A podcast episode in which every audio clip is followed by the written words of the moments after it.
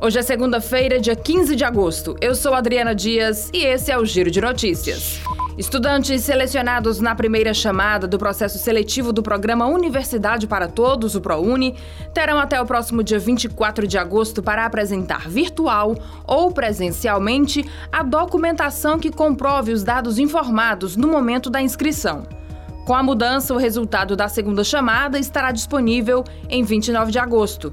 Nessa mesma data, a pasta inicia o período de comprovação de informações que segue até o dia 8 de setembro.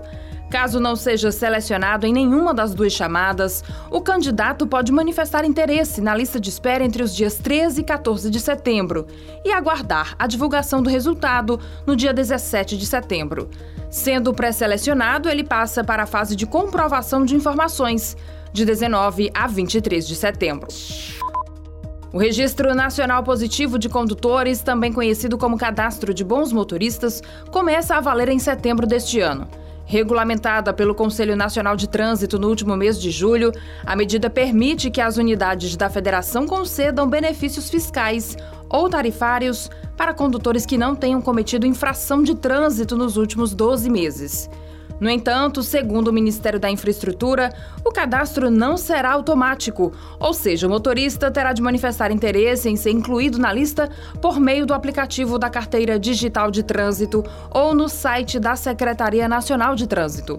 O sistema deve ser atualizado mensalmente até o oitavo dia útil de cada mês. Para consultar se está na lista, o motorista deve fornecer nome completo e CPF.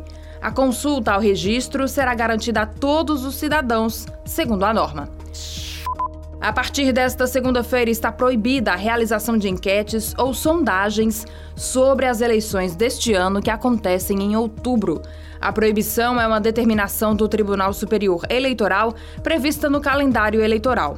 O tribunal define enquete ou sondagem como levantamento de opiniões sem a utilização de um método científico.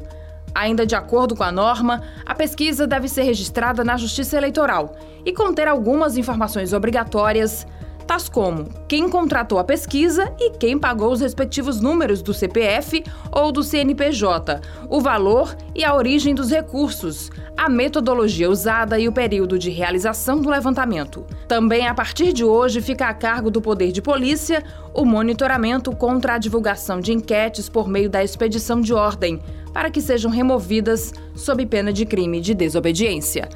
Com a produção de Igor Silveira e a sonoplastia de Edinho Soares, este foi o Giro de Notícias.